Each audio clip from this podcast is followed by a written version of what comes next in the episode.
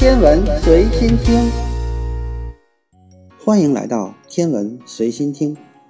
自人类探索宇宙以来，第一次探测的目标并不是火星，而是距离我们地球并不远的金星，被称为地球的姐妹星。但是因为受到金星最外层浓厚大气的阻挠，发射到金星上的探测器都失败了，总是跨不出金星的大气层进入到里面。人类发射的探测器难以透过厚厚的大气层清晰地观测金星表面的具体情况。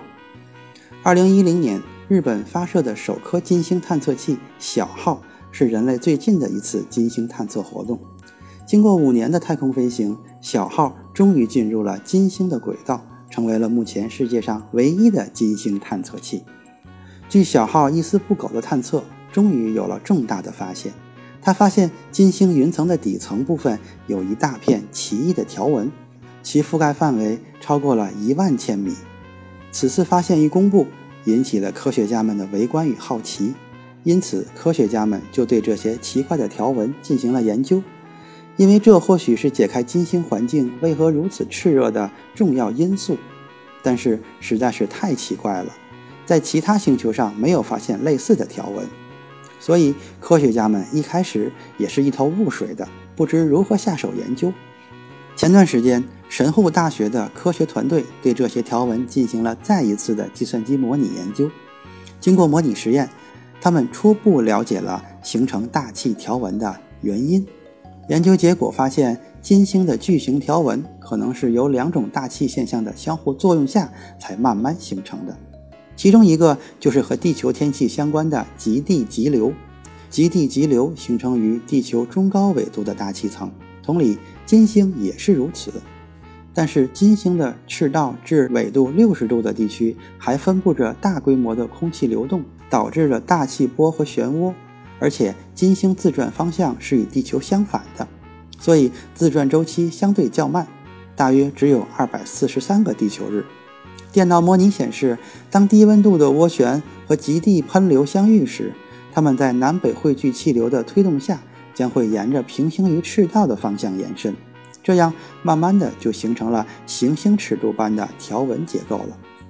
但是，电脑也只是金星大气条纹的一种可能形成机制，对于气候模拟中的干扰因素，比如像不稳定性和角动量平衡的细节，还未加入到实验中。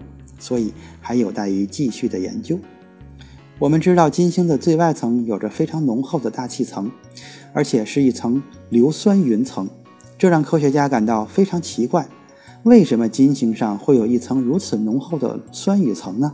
这并不像是外界构成的，反而倒像是内部慢慢演化变成的。对此，让我们想起了温室效应。现如今，我们地球正受温室效应的影响。使得地球的环境变得越来越差。假如人类再忽视温室效应带来的问题，那么相信地球的生态环境将继续恶化下去。到时候，我们的地球说不定也会变成金星现在的模样。当然，这一切只是我们的猜测。要想揭开金星的神秘面纱，仅仅是依靠轨道探测器，那绝对是行不通的。必须像登陆火星一样。派出探测器登陆到金星表面，在金星长时间的探测才行得通。但是金星的环境比火星的环境恶劣上一百倍，不仅表面的温度高，而且还经常下酸雨。所以要克服这些困难，让金星探测器在金星表面长期探测，这是一件很难做到的事情，因为很有可能这些探测器还没登陆成功就被破坏掉了。不过人类的科技是不断进步的。相信未来有一天，人类会克服这些困难，设计出一款更为先进的探测器，可以登陆上金星进行探测。到时候就可以慢慢探索金星上的奥秘了。今天的天文随心听就是这些，咱们下次再见。